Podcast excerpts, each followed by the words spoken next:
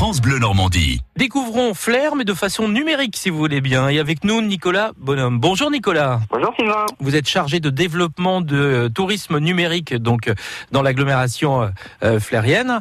Et c'est vrai que le numérique est en train de prendre sa place euh, pour justement amener les gens à découvrir l'histoire, le patrimoine de ville. Complètement, ça permet de découvrir et ça permet aussi de recréer des ambiances qui n'existaient pas. On a créé une première application qui s'appelle euh, Flair Virtuel 1 et qui permet de découvrir Flair euh, tel qu'il était avant les bombardements. Euh, le 6 juin 44, Flair a été détruit comme une partie de la Normandie à hauteur de 70%. Et quand les touristes venaient à l'office du tourisme, ils nous disaient mais à quoi ressemblait cette ville de Flair? Donc on a eu l'idée de créer une application qui permettait de redécouvrir un peu l'ambiance d'avant-guerre et d'avant le bombardement notamment.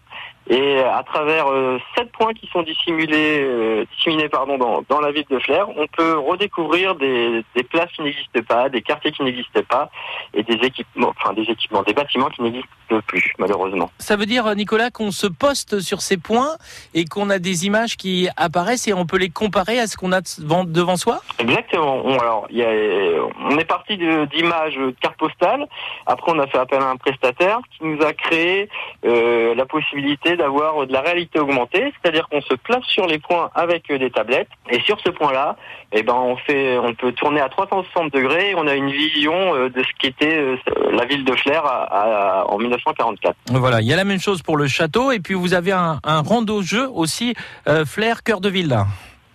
Oui, en trois versions euh, celui-ci. Alors euh, rando jeu, ça permet de découvrir de façon très ludique la, la ville de Flair. Donc on a pour les juniors donc les moins de 14 ans en gros, où la randonnée est un peu moins longue. Et puis vous avez également pour le tout public, où là ça, ça dure 3 heures, et vous avez également la version anglaise.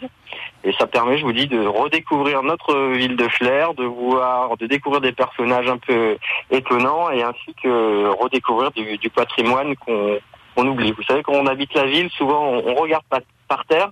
Et là, avec euh, Rando Jeu, ça permet justement de le, lever les yeux et de voir des choses qu'on ne voit pas forcément. Alors, comment est-ce que l'on fait concrètement? On va à l'office de tourisme, on nous confie une tablette, on télécharge l'application? Vous avez les deux possibilités. À l'office du tourisme, on peut vous mettre à disposition une tablette contre une caution.